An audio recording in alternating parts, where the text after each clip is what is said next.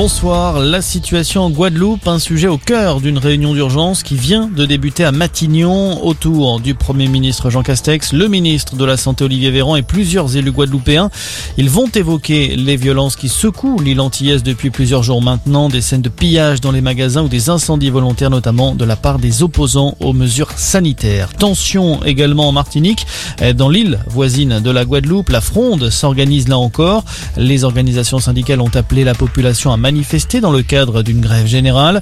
Ce matin, l'accès au port de Fort-de-France, à la raffinerie et à plusieurs zones commerciales était bloqué pour dénoncer l'obligation vaccinale faite aux soignants, mais aussi réclamer une hausse des salaires et des minima sociaux.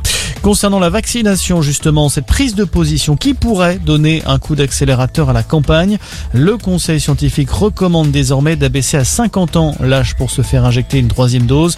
L'institution va même plus loin dans son avis rendu ce soir. Selon elle, l'évolution de l'épidémie invite désormais à envisager une dose de rappel pour tous.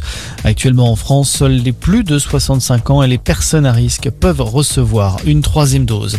Dans le reste de l'actualité, Cédric Jubilard reste en prison. Sa nouvelle demande de remise en liberté a été rejetée aujourd'hui par la Cour d'appel de Toulouse. Écroué depuis la mi-juin et mis en examen pour homicide volontaire, le mari de Delphine Jubilard clame toujours son innocence dans la disparition de sa femme. C'était il y a quasiment un an à Cagnac-les-Mines dans le Tarn. Le corps de l'infirmière n'a toujours pas été retrouvé malgré de nombreuses recherches.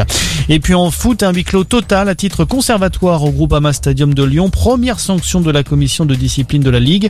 Elle s'est réunie en urgence aujourd'hui au lendemain de l'incident qui a conduit à l'arrêt du match entre l'OL et Marseille.